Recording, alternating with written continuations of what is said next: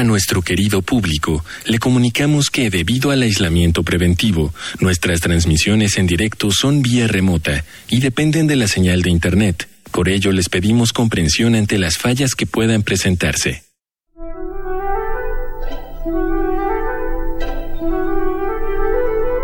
Radio UNAM y el Programa Universitario de Bioética presentan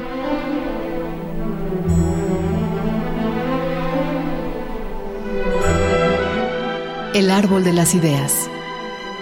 Bioética, Ciencia y Filosofía para la Vida.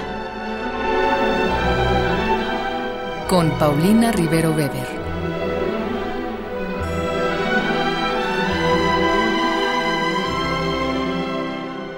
Un saludo a todos los radioescuchas. Soy Paulina Rivero Weber, directora del Programa Universitario de Bioética, y en esta ocasión estamos al aire para hablar de energías renovables, un tema muy importante desde el punto de vista, por supuesto, de la bioética. Para ello contaremos con la presencia de una especialista, la doctora Julia Tagüeña Parga. Eh, de manera previa vamos a escuchar la cápsula que el Programa Universitario de Bioética y Radio UNAM han preparado para ustedes.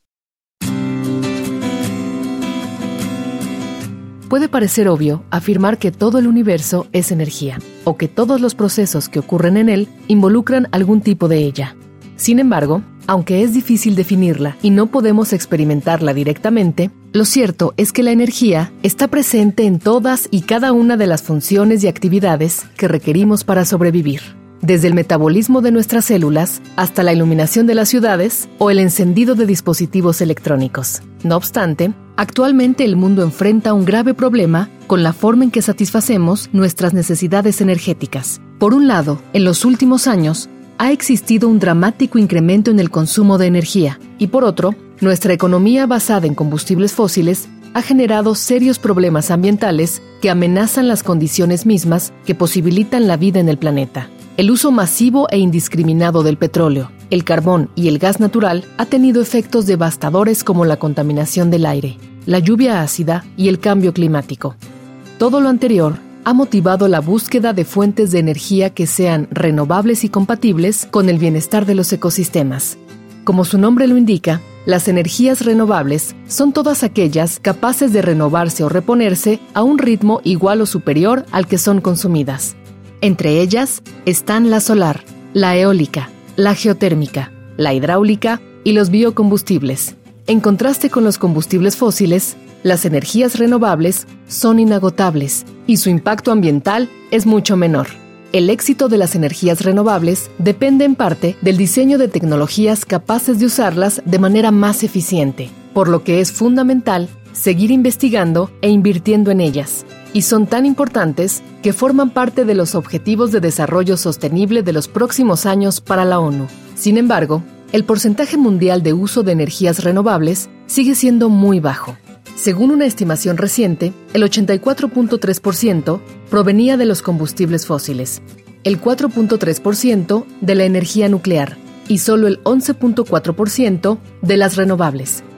Si bien es indudable que necesitamos transitar hacia un nuevo paradigma energético, no debemos hacerlo sin descuidar la dimensión social y política de las energías renovables. Hoy en día, no podemos seguir creyendo que el desarrollo tecnológico significa automáticamente progreso social.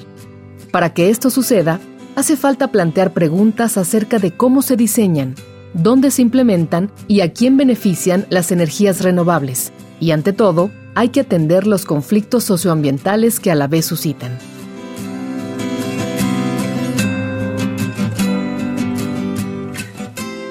Pues les decía yo que estamos con la doctora Julia Tagüeña, quien estudió física en la Facultad de Ciencias de la UNAM y obtuvo su doctorado en la Universidad de Oxford, en Gran Bretaña. Ella es investigadora titular C del Instituto de Energías Renovables de la UNAM así como coordinadora de comunicación del Centro de Ciencias de la Complejidad. Entre otras cosas, fue directora del Centro de Investigación en Energía y de la Dirección de Divulgación de la Ciencia, ambas dependencias de la UNAM. Y en el 2020 recibió el Premio Nacional de Divulgación de la Ciencia, Alejandra Haidar, y hoy se encuentra entre nosotros para hablar sobre energías renovables. Entonces, bueno, Julia, primero que nada, gracias por estar con nosotros. No, pero al contrario, mil gracias por invitarme. Soy una fan de este programa, es un honor estar aquí. Ay, Julia, qué gusto. Pues primero que nada, ¿qué te parece si comenzamos porque nos platiques un poco de manera general qué son las energías renovables? Pues mira, eh, déjame que, que, te dé una explicación que va directo a la palabra renovable, ¿no? En las energías renovables las gastas a un ritmo menor que se producen, ¿no? Por ejemplo, la energía solar, pues efectivamente el Sol se terminará muriendo en 5 mil millones de años, pero eso no es algo que nos deba en este momento de preocupar en lo absoluto. Entonces, usar la energía solar, pues es inagotable para los estándares de nuestros tiempos, ¿no? En cambio, por ejemplo, el petróleo, que es una energía no renovable, se lleva millones, se llevó millones de años en producirse a partir de residuos orgánicos de un dinosaurio que murió en el pasado y quedó en el fondo de un lago y luego se fue generando todo este proceso hasta que se creó el, petróleo. Eso lleva millones de años y sin embargo nos lo quemamos en unos cuantos minutos, en unas horas. Entonces gastamos a una razón mucho más rápida de la producción y por eso decimos que no es renovable. Cuando se acaba para nuestra vida, pues se acabó, ¿no? Claro. Ese es realmente el tema. Ahora, déjame que te diga cuáles son las energías renovables, cómo se suelen clasificar, ¿no? Se clasifican en solar, la que ya mencioné, eólica, que es la que viene del sol, Claro, también tiene que ver con la energía solar. Bueno, todas las energías están de alguna manera interrelacionadas. La eólica que viene del viento, que se debe a cambios de temperatura en la atmósfera, la biomasa, que es aprovechar la materia eh, orgánica, la geotermia, esa está, eh, viene del centro de nuestro planeta, donde también hay una gran temperatura y reacciones, eh, bueno, decaimientos radiactivos que seguirán existiendo pues mientras el planeta viva, por eso se considera renovable. La oceánica, que tiene que ver con los océanos, que, tiene que se puede aprovechar tanto las mareas como las olas. Y finalmente la hidráulica, que esa la hemos utilizado hace muchísimo tiempo y es la que vemos en las grandes presas, por ejemplo, donde se atrapa el agua para después dejarla caer y mover una turbina. Entonces, nos, nos has mencionado un poco para recapitular, nos has mencionado cinco formas de... No son seis, solar, eólica, biomasa, geotermia, oceánica, hidráulica. Seis. Okay. Bueno, así se clasifican tradicionalmente, ¿no? Luego hay detalles, ¿no? Porque, por ejemplo, la oceánica, luego se hace una división entre la maremotriz, que tiene que ver con las mareas, la ondimotriz, que tiene que ver con las olas, pero en realidad son seis las clasificaciones eh, básicas de las energías renovables. Ahora, todas estas seis tipos de energías renovables sería lo que llamamos energía limpia. Bueno, eh, todas ellas son limpias en el sentido de que ninguna en su proceso de uso emite CO2. Se ha usado la palabra limpia, energía limpia, porque no contamina el, ambiente generando gases de efecto invernadero que finalmente contribuyen al cambio climático. Entonces, efectivamente, todas esas energías son limpias. Por otro lado, cuando se habla de energía limpia, en el sentido de emisión de CO2, también se incluye la energía nuclear porque no emite CO2. Pero la energía nuclear es no renovable.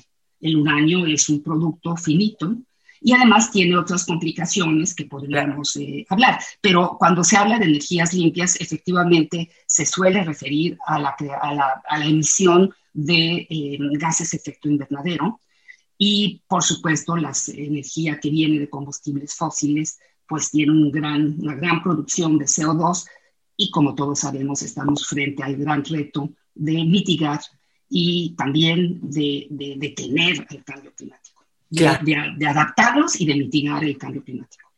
Ok, entonces si realmente queremos salvar el planeta, por lo pronto tendríamos que hacer un lado todo lo que tiene que ver con carbón y con petróleo. ¿Habría algo más, Julia? Bueno, mira, tal vez lo primero muy importante, Paulina, es que no es que vayamos a salvar al planeta, nos vamos a salvar nosotros. Nosotros. Porque en realidad el planeta finalmente no le importamos, o sea, el planeta va a sobrevivir. Si nosotros seguimos destruyendo, el planeta va a seguir, el Sol va a seguir, el planeta va a seguir girando alrededor del Sol y algún tipo de vida seguirá existiendo. En realidad lo que tenemos que cuidar es la, la sobrevivencia de nuestra especie, que es la que se ha puesto en peligro por una serie de medidas que primero no nos habíamos siquiera dado cuenta que estábamos haciendo eso y poco a poco nos hemos ido eh, concientizando de que tenemos que cambiar nuestro ritmo de, de, gasto del planeta y nuestro cuidado del planeta, ¿no? Entonces, efectivamente tenemos que tomar muchas medidas para poder sobrevivir, para realmente, realmente la meta es llegar al desarrollo sustentable, ¿no? Ese es realmente nuestro objetivo. Y para llegar al desarrollo sustentable, una de las medidas más importantes es una transición hacia las energías renovables. Por supuesto, no es una transición que se pueda hacer en, unas horas, es algo que tiene que ser paulatino, que tiene que ser muy bien pensado, tiene que ser muy, bien planeado, porque pues el petróleo produce mucha energía, tiene mucha densidad energética, con un poquito que se queme se produce mucha energía, y hay que hacer cálculos para las renovables para equilibrar estas diferencias que a veces se dan según el tipo de energía. Pero digamos que la transición tiene que ser paulatina. Y otra cosa muy importante es que el petróleo sirve para muchas cosas que al quemarlo desperdiciamos, porque con el petróleo se producen productos muy importantes para, el ser humano. Y lo que realmente la clave es dejar de quemarlo para combustible y utilizarlo en otras aplicaciones y así lo podemos como dosificar mejor e ir cambiando, el mundo tiene que ir cambiando hacia las energías eh, renovables. Y de hecho, eso está pasando. En los últimos años, es muy impresionante que en los últimos años el costo de las renovables ha caído. Leí que desde 2010 el costo ha caído un 82%, porque hay un interés en el mundo de ir pasando hacia las energías eh, renovables. Tú, tú que eres experta, ¿cuál consideras que sería la energía renovable, eh, digamos, que está en primer lugar o a la cual sería más fácil acceder de entrada? Bueno, en este momento la que es ya inclusive, inclusive mm, completamente comercial es la energía solar. Bueno, de hecho, en mi casa se calienta el agua con colectores planos y la electricidad, para la electricidad tenemos celdas fotovoltaicas que se conectan a la red porque una posibilidad de las energías renovables es hacerlas híbridas con los sistemas convencionales, ¿no? Entonces, las celdas solares que están en el techo de mi casa producen electricidad, pero esa electricidad no llega a mi casa directamente, llega a la red eléctrica. Hay también un proceso de transformación por corriente directa y alterna. O sea, hay una serie de detalles que hay que cuidar. Pero eh, mi recibo de luz, del, mi contador, se mueve en dos direcciones cuando las celdas de mi casa están metiendo electricidad, se mueven en una dirección. En la noche, por ejemplo, que no estoy metiendo electricidad, bueno, no yo las celdas, se mueven en otra dirección. Y al final de mes hace un balance, em, el recibo hace un balance entre lo que metimos y lo que sacamos. Nunca te da si metiste de más, no, no puedes vender la energía, pero sí se compensa y entonces terminas pagando recibos de muy poco monto, que son casi casi el impuesto de conexión a la red. Entonces la energía solar ya está aquí, está en muchas casas, es comercial. El poner las celdas ha vuelto cada vez más barato, ¿no? Sí. Las celdas solares me refiero a las que producen electricidad. Entonces yo, yo creo que en realidad la solar es completamente eh, accesible. Por supuesto, también tenemos desde hace muchos años geotermia. Tú sabes que en Baja California está este Cerro Prieto, que es una fuente de geotermia increíble. No todos los países del mundo tienen eh, posibilidad de fuentes de geotermia porque um, depende de esta gran energía en el centro del planeta y esa energía sale por el borde de las placas tectónicas. También por ahí aparecen los volcanes, ¿no? Entonces, en el momento que sale este magma de, la Tierra, no todo llega a salir por el volcán y calienta el agua cercana. Entonces aparecen estos como los geysers, ¿no? Que son estas explosiones de, vapor, aparece vapor caliente y agua eh, muy caliente, y eso se puede aprovechar, y México hace mucho que lo aprovecha. Y bueno, la hidráulica la hemos aprovechado desde siempre, ¿no? Desde hace muchos años que tenemos este, presas, ¿no? Entonces, todo eso que lo que hay que buscar ahora es hacer pequeñas presas, porque las grandes presas también producen problemas, ¿no? Pero puedes tener pequeñas microeléctricas cerca de tu casa en un río más pequeño. Entonces, em, creo que, las energías renovables, de hecho, ya están aquí, ¿no? Eh, aumentar en todas se puede, pero particularmente en la solar es un hecho que ya tenemos, eh, eh, digamos, comercial. Claro, costó un poco de trabajo, digamos, es algo que pudo haber ocurrido hace mucho y me imagino que los intereses en torno al petróleo han de, han de haber sido bastante difíciles de contrarrestar, ¿no? Este, ya hoy tenemos, por ejemplo, carros híbridos o incluso completamente eléctricos en México. Eh, ¿Qué pasaría a la larga con las grandes potencias que fundamentan su estabilidad en sus reservas petroleras?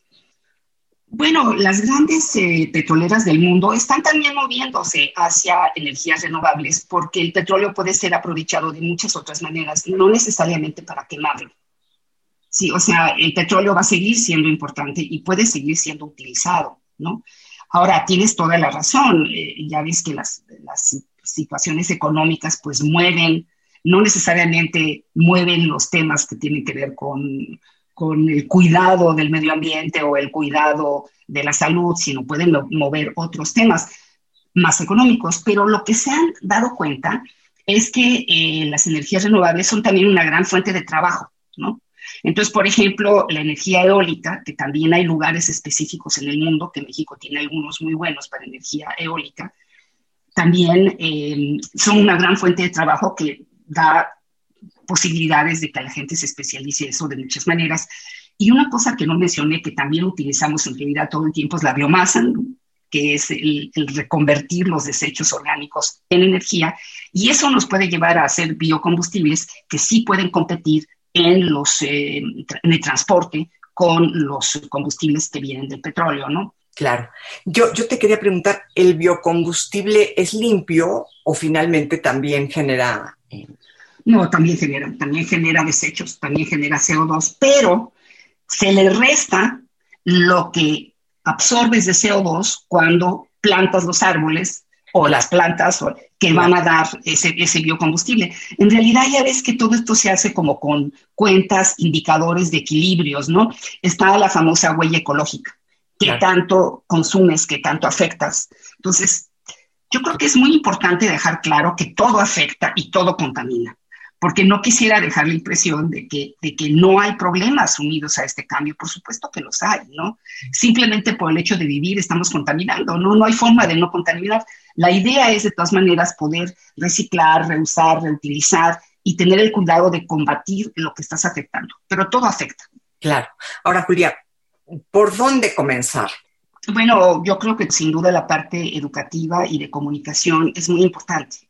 Es muy importante que que, la gente esté preparada para entender este tipo de problemas y eso es una responsabilidad de todos y desde luego de la universidad y de todas las escuelas, ¿no? En realidad yo estoy orgullosa de un libro que escribí con, con Manuel Martínez sobre energía renovable, que eh, lo escribimos hace ya en 2008 y que fue un libro de la SEP. Ya ves que la SEP tenía una biblioteca con entonces yo quiero suponer que mucha gente, el, libro era sobre energía renovable y desarrollo sustentable, porque reitero aquí lo importante es el desarrollo, el que lleguemos a un, a un desarrollo que sea justo, no solamente porque vamos a preservar este planeta para nuestros hijos y nuestros nietos, sino para que haya justicia también en este momento, para que haya equidad en este momento. Entonces, eh, creo que el transmitir estos temas, el comentarlo con los jóvenes es muy importante porque entonces se genera una, una em, conciencia que termina siendo grupal, ¿no? Ahora, em, algo que es muy importante es que tenemos un país muy grande y de zonas muy alejadas donde sin duda tenemos que llevar la energía. Y es ahí donde no hay duda que tiene que ser este tipo de energía que, no, que puede ser local, bueno, no toda ella, ¿no? Pero alguna puede ser local, como las celdas solares, por ejemplo, puede ser local, y entonces no tenemos que gastar mucha energía en las redes de transmisión, que es lo que estamos haciendo en este momento. Entonces, eh, como un poco lo que quiero transmitir es que hay que pensar en todo el país, porque a veces pensamos nada más en nuestra cercanía, nuestra ciudad, pero este es un país enorme, con grandes montañas, con comunidades que viven muy aisladas en pobreza energética. Y una de las peores pobrezas es la pobreza energética. Claro, claro. Y concretamente, esto que decías me parece muy importante de resaltarse. Eh, en las poblaciones más aisladas, las celdas solares, digamos, funcionan muy bien, eh, sin necesidad de hacer todo este camino de, cables que conducen la electricidad, ¿no? ¿Cómo podríamos hacer para que las comunidades más aisladas lograran esto? ¿Qué tienen que tener aparte de una celda solar? Tienen que tener una energía, una... Exacto, exacto, tú lo has dicho. Hay que almacenar la energía, ¿no? Porque una de las cosas que se dice de la energía renovable es que puede ser intermitente o funciona en ciertos momentos, funciona cuando hay viento, cuando hay sol, pero siempre las puedes combinar. La geotermia, por ejemplo, funciona todo el tiempo, pero además la puedes almacenar. Entonces, eh, la tecnología que rodea las, las renovables tiene mucho que ver con la capacidad de almacenaje y ha habido un enorme desarrollo en esa dirección, efectivamente, muy bien dicho. ¿Y qué tan accesible es, Julia, para una comunidad alejada? ¿Qué tan accesible es lograr tener, por ejemplo, energía solar? ¿Es factible? Bueno, eh, yo, yo, yo sé de ejemplos muy buenos de comunidades que ya están funcionando con apoyo de energía solar. Y otra cosa que tampoco hemos comentado es el tema de la cocina, la cocina solar. Y hay grandes proyectos que llevan esta cocina solar a las comunidades para que no tengan que gastar la leña, que también es un producto que, hay que tener cuidado con él, hay que protegerlo, y cuyo, cuya combustión también puede dañar a las mujeres que cocinan quemando leña. Entonces, también ha habido unas campañas muy grandes de eh, cocinas solares en, en las comunidades alejadas y también de biodigestores, o sea, donde puedes echar los restos que se van reconvirtiendo, restos de todo tipo, que se van reconvirtiendo en un gas que es perfectamente utilizable. ¿no? Eh, no quisiera dar la impresión que esto no está pasando ya en México. Hay toda una serie de programas, mi propio instituto tiene varios programas de lo que se puede llamar innovación social, que es llevar este tipo de tecnologías a comunidades para que les sea útil para una vida pues más, eh, bueno, que beneficie su calidad de vida. Pero en realidad todos tenemos que hacer esa labor. Los retos pueden ser diferentes, pero es una labor que nos corresponde a todos. Claro. Entonces, el Instituto de Energías Renovables de la UNAM tiene este tipo de proyectos para las comunidades más aisladas. Así es, así es, así es. Y también está construyendo un edificio que cuando que están en el proceso, que efectivamente es completamente bioclimático. Se está construyendo en este momento, aparte de que dentro del instituto se usa todo tipo de tecnología renovable. ¿Y hay alguna otra instancia en nuestro país que tenga esta disponibilidad y esta preocupación? Ah, sí, por supuesto. La propia UNAM en otras instancias. Por supuesto, el Instituto de Energías Renovables, pues digamos que está totalmente dedicado a eso, pero el Instituto de Ingeniería tiene grupos muy importantes que trabajan en este tema. Y además, como tiene que ver con todo, porque tiene que ver con la sociedad, hay grupos en la Facultad de Economía, en el Instituto de Economía que están interesados en el tema. Eh, en la propia universidad hay muchos grupos que trabajan en esto. Pero además yo casi te podría asegurar que prácticamente todas las universidades del país tienen esta preocupación y desde luego el CIBESTAD y el Politécnico. Tienen grupos que trabajan en el tema de energía en general y de energías renovables en particular. Es un tema, yo creo que transversal a todo nuestro país. Pero yo, por, tu respuesta, lo que puedo ver es que todas las universidades, institutos politécnicos, en fin, todas estas entidades educativas tienen esta preocupación, la estudian, innovan, eh, la llevan a comunidades, pero pareciera ser que no hemos logrado em, que nuestros propios gobernantes tengan esta preocupación y actúen conforme debieran, digamos, o, me equivoco. No, no, no, no, no, mira, hay cuatro pilares para el desarrollo sustentable que también son los cuatro pilares para el buen uso de la energía. Uno es el social, otro es el eh, económico, otro es el ambiental, pero finalmente está la gobernanza. ¿sí? O sea, no hay posibilidad de que haya un cambio hacia eh, diferentes políticas de energía si no hay las instituciones y la decisión firme del gobierno. Ahora, eso nos lleva al Acuerdo de París. En el Acuerdo de París se tomó un compromiso, que también México firmó, de detener el cambio climático, tratar de detener el aumento de temperatura en 1.5. Si no se detiene el cambio de temperatura y, por ejemplo, llegamos a un cambio de 4 grados centígrados, es una tragedia monumental, es algo totalmente catastrófico, las playas invadidas, bueno, cubiertas por agua, los polos desaparecidos. Entonces, sí es algo que nos tenemos que tomar muy en serio. México es parte de esos tratados internacionales y hay que llevarlos a la práctica. todos esos tratados internacionales incluyen el cambiar paulatinamente hacia las energías renovables. Y lo bueno de esos tratados internacionales es que hay un compromiso de los países más ricos de apoyar financieramente para que todos vayamos en esa dirección. Porque también hay que decir que la mayoría de la contaminación viene de los países muy ricos. Claro. Entonces, bueno, también sería muy correcto que esos países inviertan en detenerlo, que muchos lo están haciendo, ¿no? Entonces, yo diría que lo importante es que los gobiernos asuman los acuerdos internacionales, porque este es un tema global. Si yo contamino el aire sobre la Ciudad de México, no es solo el aire de la Ciudad de México, es el aire del mundo. Claro. Si yo quemo petróleo en una planta y quemo combustóleo y eso lleva azufre al ambiente, ese azufre lo comparto con el mundo, ¿no? Entonces, sí, efectivamente, y yo creo que tienes mucha razón, hay que eh, asumir estos acuerdos. Va a haber ahora eh, una nueva COP que va a ser eh, en Escocia a finales de este año.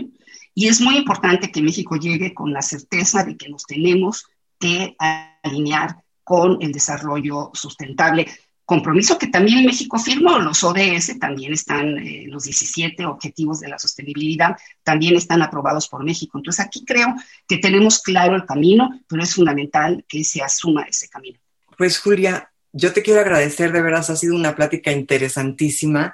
Ojalá más adelante tengas otro huequito en tu agenda para dedicarnos eh, a otro programa ya en el cual nos pudieras platicar más concretamente de cada una de las energías, sus posibilidades, ¿no? Este, porque sería pues muy interesante para todos. No, me encantaría, por ejemplo, nosotros no estamos prácticamente usando la oceánica y tenemos costas enormes. Sí, se han quedado una serie de temas en el tintero. Exactamente, pues esperamos que nos concedas otra entrevista, Julia. Yo por lo pronto te acepto, te, agradezco mucho. Y le agradezco a la audiencia haber escuchado el programa. Muchas gracias a nuestro productor, Marco Lubián, en controles técnicos, gracias a Francisco Hernández Tirado. Escuchamos la voz de Gisela Ramírez en la cápsula cuyo guion contó con la adaptación de Mario Conde al texto original de Diego Dionisio Hernández y se despide de ustedes su servidora Paulina Rivero Weber.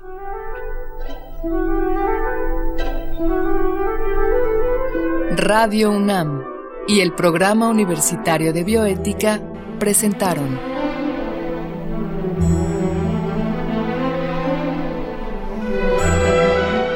El Árbol de las Ideas Bioética, Ciencia y Filosofía para la Vida. Con Paulina Rivero Weber.